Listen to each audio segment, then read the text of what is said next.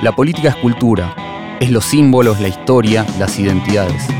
La política son las relaciones de fuerza, las disputas, las alianzas, el poder, la negociación, el diálogo y el conflicto. La política es lo material y es lo ideológico. La política es la pelea por conquistar el sentido común, lo que la gente cree que es razonable sin razonarlo. La política no es la guerra, la política es la batalla cultural. Bienvenidas y bienvenidos a Batalla Cultural, el podcast de Anfibia sobre política. Soy Iván Juliáquer y en este episodio recibimos a la politóloga Jacqueline Beren, investigadora del CONICET y de la Universidad Nacional de San Martín.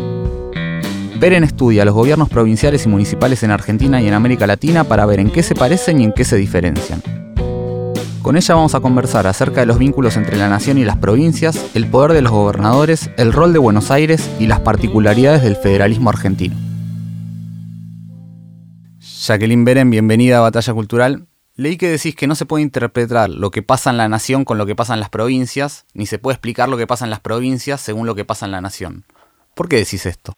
Lo digo con matices, o sea, sí creo que hay una relación muy fuerte entre lo que ocurre en las provincias y lo que ocurre en la nación y viceversa, ¿no? En realidad sí está muy imbricado todo lo que eh, lo que es la política provincial con la política nacional, ¿no? Pero en ese momento lo que yo quería decir era que vos no podés explicar la política provincial simplemente trasladando todo lo que ocurre a nivel nacional a la provincia, ¿no? Como que no podés pensar que las disputas son las mismas, que la relación entre los partidos políticos es la misma, que un sello partidario, por ejemplo, eh, Cambiemos o Juntos por Cambio, todos en ese momento digo, eh, es lo mismo a nivel nacional que, es que lo que es en cada provincia, incluso el peronismo o ahora el Frente de Todos, digamos, varía lo que cada, en cada provincia hay detrás de esos sellos, ¿no? Entonces, lo que a mí me parece es que uno tiene que, cuando quiera analizar la política provincial y tratar de ver el impacto que eso tiene a nivel nacional también, es ver qué hay detrás de cada uno de estos sellos, eh, en el sentido de, bueno, qué ramas hay de cada una de estas coaliciones que vemos después a nivel nacional, eh, quiénes son, digamos, qué historia tienen, ¿no? De dónde vienen, de qué origen, de qué partido político vienen, eh, quiénes son las familias que gobiernan, cuál es su relación con la economía, con la política local, con los medios locales, etcétera, ¿no? Que simplemente no podemos trasladarlo así directamente y decir, bueno, esto es esto y ya está. ¿Cómo podemos trasladar esa idea a una elección legislativa que se lee a escala nacional, pero son elecciones a escala provincial. ¿De qué manera conviven esas dos cuestiones? Bueno, ahí es distinto, porque parece en una elección legislativa sí hay otras cosas que entran en juego, ¿no? Yo eso, eso, esa frase que vos decías la decía en relación con elecciones a gobernador, donde se juega muy fuerte la política local, ¿no? el poder territorial, como el poder que arman los gobernadores a nivel de, cada una de las provincias en Argentina. En una legislativa se juegan otras cosas, porque se juega más un juicio, digo, obviamente hay también un juicio sobre lo que ocurre en cada uno de los distritos, pero también hay un juicio muy fuerte sobre lo que está pasando en el gobierno nacional, ¿no? A nivel federal. Entonces, ahí sí cambia y creo que, bueno, que hay que entender un poco también esa lógica. También ahí se les juega un poco menos a los gobernadores. Para ellos igual es importante mostrar que, digamos, qué distritos aportan votos o no aportan votos a la coalición que gobierna a nivel nacional, pero no se les está jugando su gobierno. De, de, la misma manera que en las elecciones a gobernador, que cuando coinciden las elecciones a gobernador con las elecciones provinciales, ¿no? Entonces, es complicado porque en Argentina tenés que estar pensando todo el tiempo en esos dos planos, no solo en Argentina, digo, si mirás Brasil o México también, es, parte del federalismo, ¿no? Pero es bastante notorio porque en Argentina vos no podés suponer que todas las etiquetas signifiquen exactamente lo mismo en todos lados. Y además tenés en algunos lugares coaliciones que son netamente provinciales. Entonces también tenés que pensar cómo están formadas esas coaliciones. Si pensáramos en Argentina y en el tipo de federalismo que existe en la Argentina, en la centralidad de Buenos Aires. ¿Qué tipo de federalismo tenemos? Porque muchas veces se dice, bueno, Argentina no es un país tan federal, ¿no? O sea, ¿cuánto hay de cierto en eso y cómo lo ves? Es algo que oscila. Hay momentos, si, si uno lee toda la literatura y los que hablan así en general de federalismo, hay momentos donde te dicen, hay momento de centralización, de un federalismo muy centralizador, donde domina Buenos Aires, el gobierno nacional, ¿no? Y se impone más. Y hay momentos donde vos ves un peso más fuerte de lo federal, ¿no? Y donde los gobernadores tienen peso muy importante, donde son los que sostienen. Y yo creo que eso va y viene, según el momento, según la coyuntura, ¿no? Eh, si uno piensa, no sé, al principio de la pandemia, ¿no? Esas fotos de todos los gobernadores poniéndose de acuerdo con el presidente para ver qué medidas se llevaban adelante, ¿no? Esos primeros meses. Y después ves que, bueno, empieza a haber como discrepancias y se van unos por un lado, otros por el otro, y ahí te vamos, vas viendo esos momentos, ¿no? Más peso, en qué momentos pesa más eh, la unión, digamos lo que es Argentina como un todo, que igual me parece son raros esos momentos donde vos ves más homogeneidad en el país, ¿no? En general uno ve un armado de coaliciones bastante constante y frecuente, pero hay momentos donde, donde sí se ve que, las pujas, por ejemplo, llevan a que eh, para algunos gobernadores sea más importante lo que ocurre en sus distritos y después vean lo que ocurre a nivel nacional. Por ejemplo, cuando se acercan elecciones para gobernador, en general la política provincial pesa más y todos resguardan su distrito, ¿no? ¿Y en Argentina qué tipo de poder tienen los gobernadores? Si pudieras decir, bueno, los gobernadores en la Argentina se caracterizan por esto, esto y esto respecto de otros países, ¿cuál es la diferencia? Los gobernadores son importantes porque son de alguna manera los que entregan bloques de votos. Digamos, por un lado, digamos, son de alguna manera tienen eh, controlan su territorio o tratan de controlar su territorio, ¿no? Pero por el otro lado también hay algo muy concreto e institucional que es en el Senado, digamos, el poder de los gobernadores también se ve, porque en general la mayoría, digamos, los dos senadores de la mayoría responden al gobernador de esa provincia y son fundamentales para aprobar cualquier legislación, ¿no?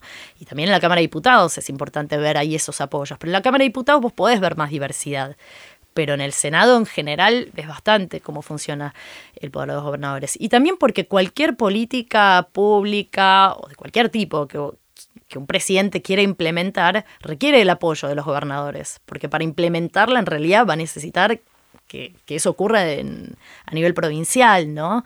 Entonces, ese equilibrio, ese juego de negociaciones que tiene el gobierno nacional con los gobiernos provinciales es muy importante, es fundamental. Y esa es una de las características del federalismo. Hay algo que pasó en las elecciones primarias eh, en Argentina, es que pareció que el foco estuvo, como muchas otras veces, en la provincia de Buenos Aires, ¿no? Más allá del caudal electoral que tiene, que es enorme y en un punto casi muy difícil de comparar con otros distritos, también parecía que el resultado nacional se jugaba ahí, ¿no? Eh, y lo que vimos posteriormente es todo un armado del, del Frente de Todos, o del peronismo, donde pareciera haber un rol renovado de ciertos gobernadores eh, donde aparecen ya formando parte del gabinete, o al menos en las discusiones y en las demostraciones de poder. ¿Cómo pensás que se da esa dinámica y hasta qué punto pensás que, que los gobernadores ahora reaparecen, aunque en realidad estaban, digo, pero cómo pensar ese momento? Bueno, es que cuando un presidente pierde poder, y en este caso pierde una elección, entran en juego los gobernadores, porque los gobernadores son los que le pueden dar el apoyo que necesita para mantener la gobernabilidad, ¿no? Entonces es un poco lo que te decía antes, ese momentos más eh, donde los gobernadores aparecen más notablemente y se ve el peso y el, poder que tienen, y momentos donde quizá aparece como con más fuerza la figura presidencial, ¿no? En este momento, digamos, con un presidente que perdió unas elecciones legislativas de mediano término, necesita para, digamos, para gobernar y para llegar a consensos el apoyo explícito de los gobernadores. Entonces ahí eh, viene esa idea de un gabinete más federal, de incorporar eh, gobernadores a los cargos, digamos, eh, de gabinete y de darles otro lugar, porque es la forma, digamos, es la única forma, o al menos es una de las formas, en todo caso, para gobernar y mostrar fuerza. ¿No? Por eso también los pronunciamientos que hubo después de algunos gobernadores después de las elecciones. Y para los gobernadores, ¿cuán importante es el vínculo con el gobierno nacional y con Buenos Aires? El vínculo para los gobernadores con el gobierno nacional es fundamental, porque, a ver, por un lado, o sea, dependen del gobierno nacional para un montón de cosas como obras públicas, como algunos planes, como políticas que se llevan adelante, en discusiones, eh, por ejemplo, donde se busca, no sé, resguardar ciertas industrias, ¿no? Que están más territorializadas. Todo eso es fundamental digamos, ¿no? Y, todo lo que tiene que ver con el reparto, reparto de obra pública, reparto de fondos que haya para distintas cuestiones, eso es fundamental. Pero a la vez los gobernadores también aportan votos, ¿no? Aportan votos en términos de votantes y votos en el Congreso. Entonces también son importantes en ese sentido. Entonces se da como una compleja mm. negociación que es lo que te decía antes, en distintos momentos uno ve que pesa más un lado que, el otro. Ahora, la relación con Buenos Aires, ¿vos te referís a la provincia de Buenos Aires? No, a la, ciudad, de Buenos Aires. A la ciudad de Buenos Aires. Claro, en ese sentido, para la mayor parte de los gobernadores de provincia, em, hay que ver cada caso, ¿no? Pero digo, depende qué partidos, pero en general es como la ciudad de Buenos Aires tiene un peso como otra provincia eh, y a la vez es vista como algo distinto como otra parte del país, ¿no? Al menos en el trabajo de campo que yo hice hace varios años en, muchas provincias, siempre está como un poco esa oposición, ¿no? Allá en Buenos Aires, acá en mi provincia, ¿no? Ustedes en Buenos Aires piensan así, hacen esto, y nosotros acá sí. Y está también esa idea que desde Buenos Aires, y con esto no me refiero solo a la ciudad de Buenos Aires, sino todo el ámbito metropolitano, ¿no? El Buenos Aires y Buenos Aires el Gran Buenos Aires, toda esa idea de que eso representa lo que es el país, ¿no? Y eso choca mucho en las provincias, porque la idea es, bueno, ustedes lo ven así, pero acá es distinto. ¿no? Y esa idea de, de, de pensar que la parte es el todo. ¿Y los intendentes qué rol juegan ahí?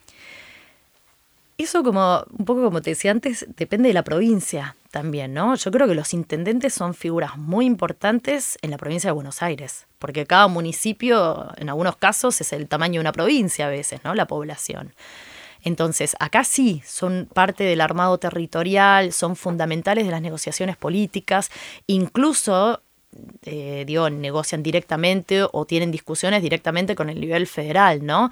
En el caso de muchas de las provincias, los intendentes siempre están mediados por el gobernador, Salvo algunos casos donde uno vea que hay como un salto, un bypass, ¿no? Directo hacia los intendentes. Pero no tienen el mismo peso que tienen los intendentes de la provincia de Buenos Aires, ¿no? No manejan la misma cantidad de recursos, no se encargan de los mismos problemas, quizá, ¿no? De las mismas cosas, de los mismos eh, bienes públicos. Entonces, eh, eso difiere bastante. Por eso la provincia de Buenos Aires es como un mundo totalmente distinto en ese sentido al resto de las provincias. Bueno, ahí pensando un poco en el poder territorial de los gobernadores y de los intendentes quizás en la provincia de Buenos Aires, hubo esta semana cambios de gabinete, ¿no? Y en estos cambios de gabinete que hubo, pareciera que algo que se priorizó de alguna forma es el poder territorial de algunos. ¿Qué es el poder territorial y qué habilidades tienen que quizás otros no tienen? Bueno, el poder territorial en realidad es el poder de ganar elecciones en un distrito, en una provincia y de controlar de alguna manera lo que ocurre ahí, ¿no? De que los eh, conflictos no se vayan de las manos, de que los conflictos no estallen a nivel nacional, o sea, conflictos propiamente locales que no estallen en todo el país, o sea, que no se conviertan en un asunto, digamos, del gobierno nacional mostrar gobernabilidad, ¿no? Mostrar que pueden gobernar, que pueden asegurar votos, que pueden ser reelectos sin conflicto, que pueden eh, manejar los principales problemas de sus territorios, ¿no? Eso sería el poder territorial. Y en tiempos de elecciones, el poder territorial tiene que ver con asegurar votos. O sea, mostrar, bueno, yo te aporto tantos votos para eh, esta candidatura a nivel nacional. Y en ese sentido son fundamentales en ese momento los gobernadores y es fundamental el armado que se hace en términos territoriales. Los gobernadores también cuando no hay elección ejecutiva vos decías, de alguna forma se juegan menos, ¿no? En ese sentido, ¿tienen menos necesidad de movilizarse o cómo ves la diferencia entre una legislativa y una ejecutiva? Lo que pasa es que en ese sentido es parecido a lo que ocurre también para un presidente en una elección de medio término, ¿no? Obviamente todas las elecciones son importantes y ningún presidente quiere perder una elección y la oposición siempre va a querer ganar una elección también, ¿no? Pero es cierto que las elecciones de medio término tienen algunas características distintas. La gente vota de alguna manera como un poco más con, no sé, está la idea del voto castigo, ¿no? Con la idea de decir, bueno, yo voto porque esto tiene implicancias, pero no tiene tantas implicancias como elegir presidente. Lo mismo a nivel provincial, no es lo mismo que elegir gobernador. Entonces, quizá hay un poco más de libertad que sienten los votantes de decir, bueno, no importa, sigo mi corazón o sigo mi bronca o lo que sea y manifiesto lo que, lo que siento en este momento, ¿no? Entonces, eso es lo que se juega en esas elecciones de medio término. Por eso me parece que, es importante tomarlas de esa manera. A la vez, las elecciones de medio término eh, hacen a la gobernabilidad. ¿No? Porque un presidente siempre necesita tener apoyo legislativo para lo que quiera hacer y para poder gobernar, ¿no? A los gobernadores también les pasa lo mismo cuando renuevan sus legislaturas provinciales, también necesitan ese tipo de apoyo, pero donde más se les juega a los gobernadores es cuando o se reeligen o si ya no se pueden reelegir, bueno, tienen algún sucesor que quieren que sea electo, ¿no? Y ahí se juega sus carreras porque además muchos de los gobernadores, digo, algunos pueden tener ambiciones después de saltar a la, arena nacional, pero muchos no. Su ambición es mantener, eh, mantenerse en el nivel provincial, ¿no? Entonces tienen que ver cómo hacen ese juego, ¿no? Si pueden ser reelectos, si no pueden ser reelectos, si no son reelectos, a quién pueden dejar en su lugar que sea de confianza y que no los mande al ostracismo, ¿no? Que no los haga desaparecer de la política para siempre como mínimo les gustaría en general terminar quizá eh, con una banca en el Senado, pero en algunos casos a lo mejor quieren volver, ¿no? Después de dejar pasar un periodo, o quieren que alguien de confianza esté, o quieren seguir teniendo influencia en la política, ¿no? Eh, y entonces ahí se juega más. ¿Qué importancia tienen las familias políticas en la Argentina a nivel provincial y también te pregunto si es lo mismo a nivel país o si hay algunas provincias donde es más fuerte que en otras, más allá de los casos puntuales, pero si hay algunas, algunas provincias donde no hay familias políticas. Las familias políticas son re importantes en Argentina, o sea, eh, pero no solo en Argentina. Yo hago siempre esta distinción porque uno siempre tiende a pensar que lo que nos pasa acá es excepcional, es lo único, que Argentina tiene todo lo peor del mundo, digo, es parte de, de nuestro ser, ¿no? Un poco de cómo pensamos de nuestro país. En realidad hay tantas familias y lo que yo llamo dinastías políticas en Argentina como hay en Brasil, bueno, en Brasil en realidad hay más, en México también, en Estados Unidos hay, en países como Japón hay dinastías políticas, o sea, familias políticas en el poder legislativo, en el Congreso, ¿no? en, el Parlamento.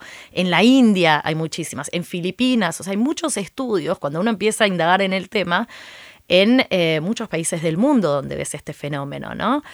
El tema es ver qué rol juegan, por qué son importantes y qué diferencias hay, ¿no? qué cargos ocupan. Yo hago una distinción entre lo que llamo familia política y lo que llamo dinastía política. ¿no? Para mí, familia, familia política es cualquier político que accede a un cargo electivo que tiene otros parientes que también ocuparon cargos electivos. ¿sí?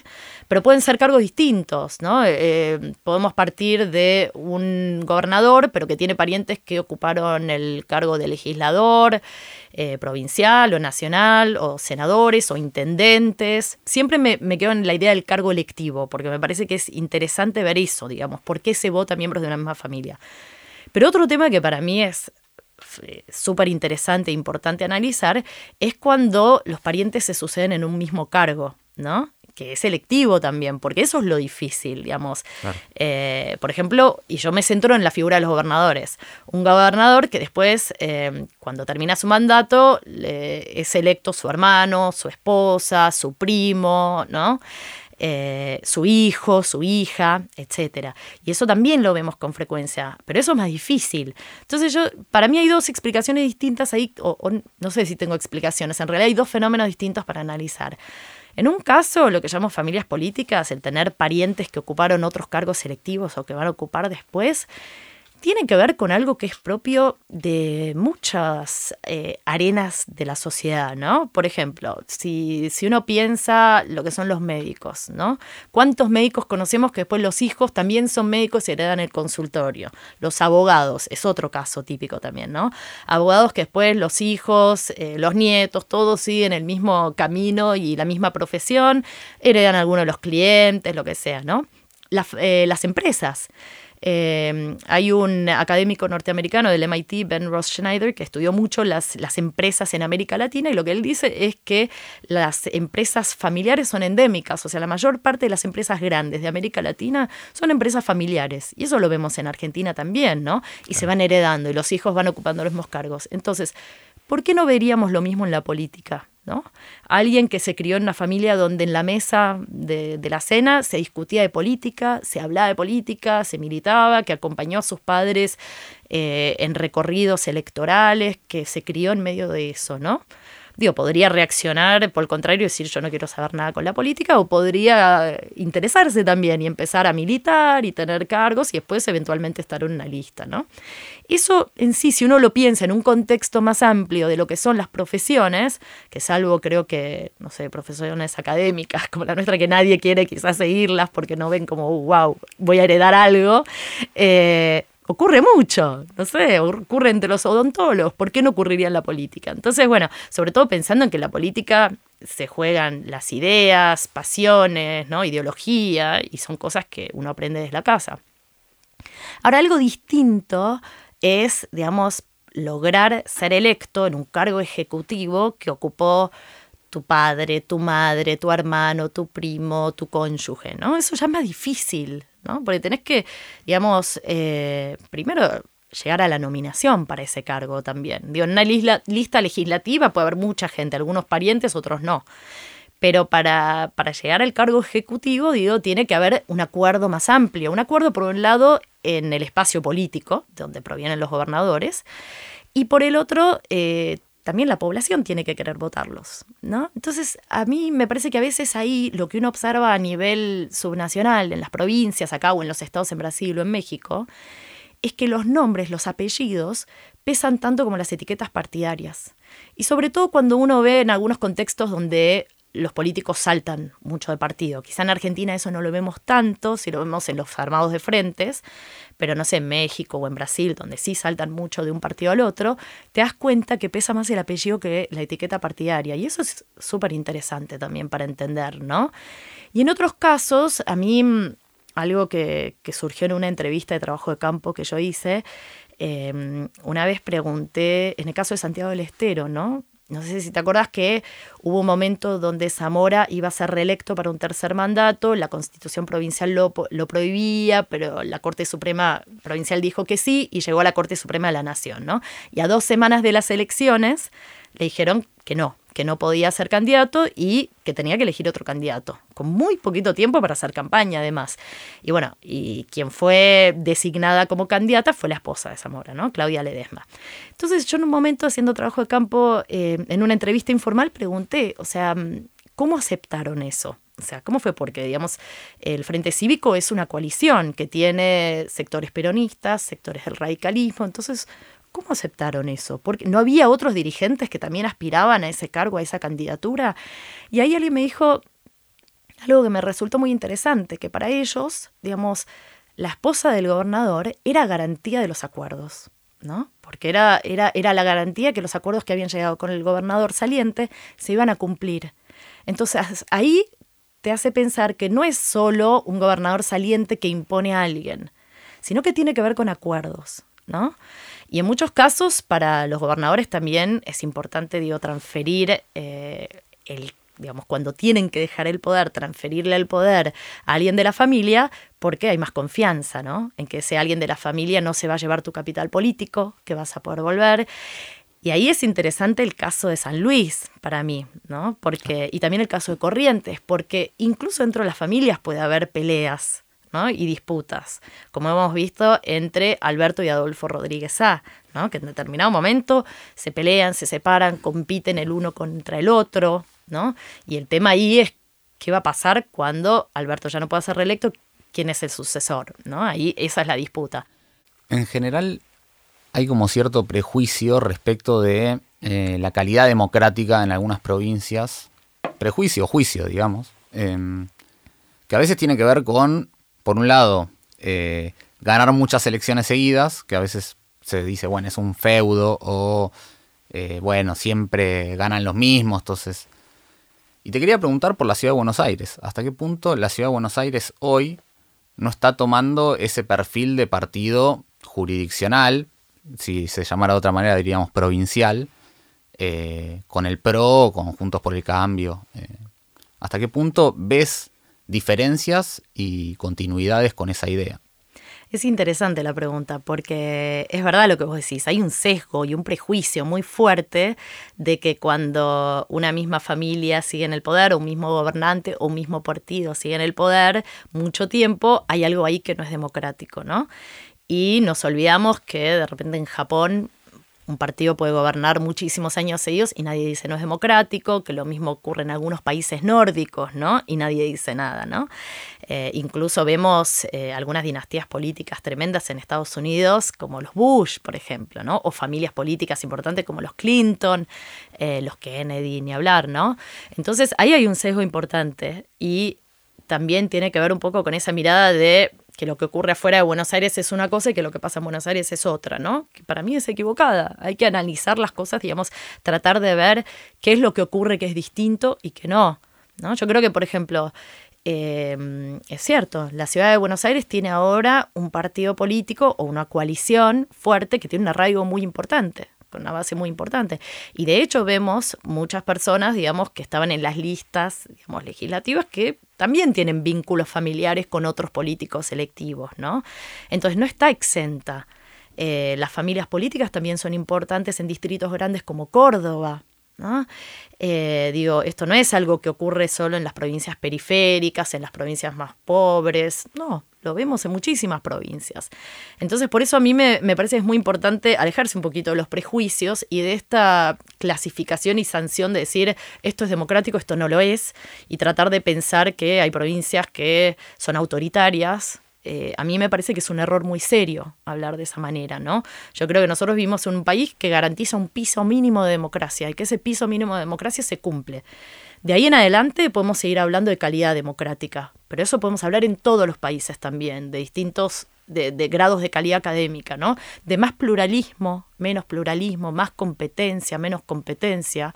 Y es cierto que en algunas provincias más chicas, donde hay em, una estructura económica y social menos diversificada, tenés también una élite política más chica, más reducida, eh, y donde entra menos gente externa. ¿no? para competir en la política. Yo eso lo llamaba juegos cerrados, ¿no? donde siempre son los mismos los que circulan.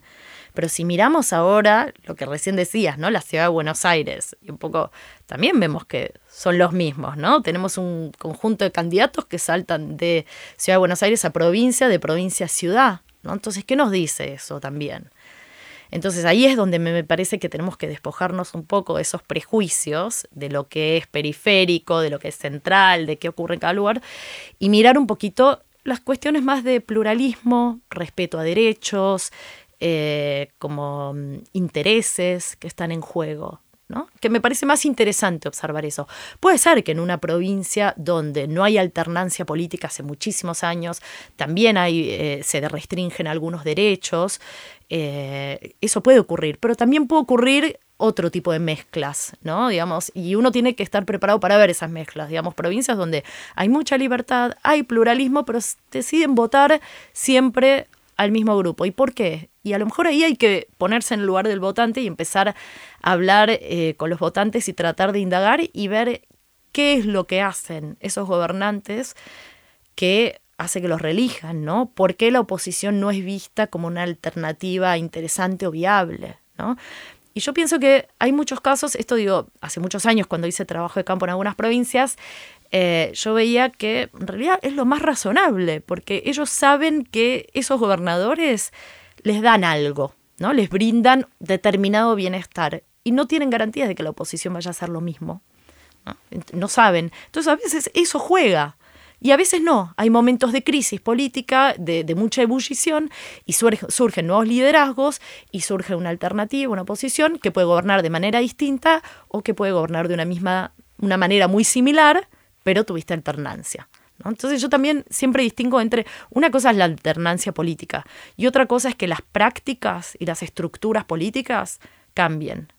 porque en, Corrientes hubo alternancia. Incluso dentro de la época del Pacto Autonomista Liberal había alternancia, pero la estructura ¿no? Eh, social, política, económica fue siempre la misma y el tipo de prácticas fue lo mismo y atraviesa los partidos políticos. Y también entonces a mí me parece que hay que tener cuidado, y esto lleva de vuelta a pensar la ciudad de Buenos Aires, ¿no? con esos prejuicios de que sea un partido político el que tiene familias o dinastías políticas. Yo estudié ahora las 24 provincias, miré a ver cuáles tienen dinastías o familias políticas y atraviesa todos los partidos políticos.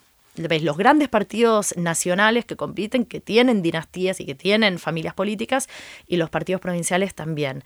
Y lo mismo ocurre en Brasil y lo mismo ocurre en México. Entonces, ahí nos habla más quizá de una forma de organización de la política, de cómo es la representación en los países federales, que de algún partido en particular.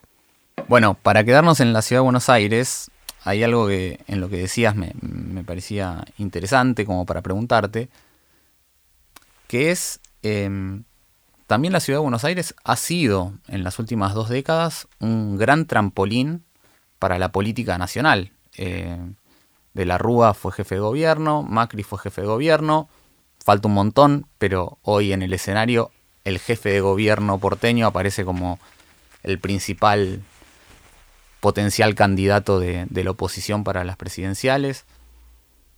¿Cómo se explica? O sea, ¿cuál es la diferencia entre la ciudad de Buenos Aires y todos los otros distritos para dar el salto a lo nacional? Porque vos decías también, a veces los gobernadores dependen un poco también de si se quieren quedar permanentemente en el territorio, si quieren dar el salto a lo nacional. Y evidentemente pareciera que es bastante más fácil dar ese salto estando en la ciudad de Buenos Aires que estando en otro distrito. Lo que pasa es que hay que pensar, había como una regla no escrita en la política argentina que era que los presidentes nunca salían de Buenos Aires, ¿no? Tanto de, de la ciudad de Buenos Aires como de la provincia.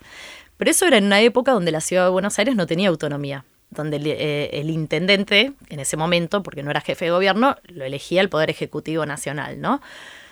Claro, una vez que se empezó a elegir jefe de gobierno en la ciudad de Buenos Aires, la ciudad de Buenos Aires pasó a ser, en muchos, muchos aspectos y cada vez más, con el traspaso de policía, etcétera, como una provincia más, ¿no? Tener la misma autonomía y tener el mismo peso político, ¿no? También.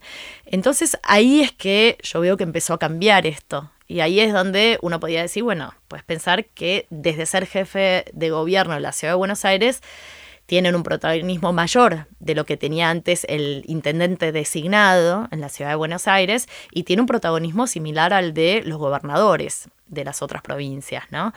Entonces ahí puede tener eh, tanta voluntad, tanto interés en llegar a un cargo electivo nacional como un gobernador. Y ahí siempre todo depende del armado que hagan, porque un gobernador que tiene interés en ser presidente sabe que tiene que hacer un armado político con otros gobernadores, ¿no?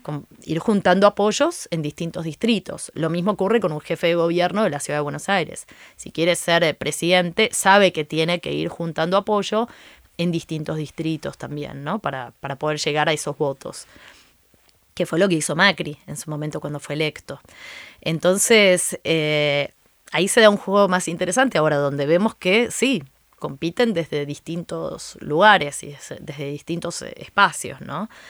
Eh, y ahí, bueno, gana el que logra también hacer ese armado y, bueno, convencer también al electorado, porque obviamente ahí hay voto directo, ¿no? No son solo los gobernadores los que juegan. Jackie, para cerrar, a todas las entrevistadas y los entrevistados les pedimos que nos traigan una frase que les sirva para pensar la política. ¿Cuál es tu frase, si es que la trajiste, y si no, eh, qué explicación tenés sobre eso? Bueno, eh, yo estuve meditando sobre este pedido de traer una frase. Bien, y me anticipaste que no la trajiste, así que... Y anticipé que no la traje porque, mm, a ver, estuve pensando, pero a mí me cuesta mucho pensar en una frase que, me sirva a mí para pensar la política o que pueda englobar todo, ¿no? Creo que esto tiene mucho que ver con cómo pienso la realidad. que siempre la pienso como algo complejo, multicausal, que es muy difícil llegar a una única explicación sobre las cosas, que para explicar algo o para pensar un tema tenés que tomar de distintos lugares y a lo mejor no es solo de un teórico político, sino de cosas que vas escuchando por el camino, que leíste, a veces es de la literatura o lo que sea, ¿no? Y la verdad es que no se me ocurrió ninguna frase. Y me parece, entonces busqué una justificación de que no se me ocurrió ninguna frase, y es esa, que me parece que tiene que ver con la forma en que entiendo la realidad y, entiendo el mundo, que es de una manera compleja que me cuesta resumirlo con una frase que pueda englobar y que yo pueda decir, bueno, esto es lo que a mí me guía y me lleva a pensar la política, ¿no? Eh, así que bueno, lamento no haber traído una frase para compartir, pero, pero creo que tiene que ver con mi forma de, entender la realidad. Muchas gracias por venir a Batalla Cultural, Jacqueline. Gracias. Gracias a vos, Iván. Batalla Cultural Somos. En conducción, Iván Juliáquer. Producción, Camilo Genud e Iván Juliáquer. Diseño de sonido, Estudio Red. Comunicación, Vera Ferrari. Ilustración, Ana Fefercon. Producción general, Tomás Pérez Bisón. Podés seguirnos en las redes de Anfibia Podcast.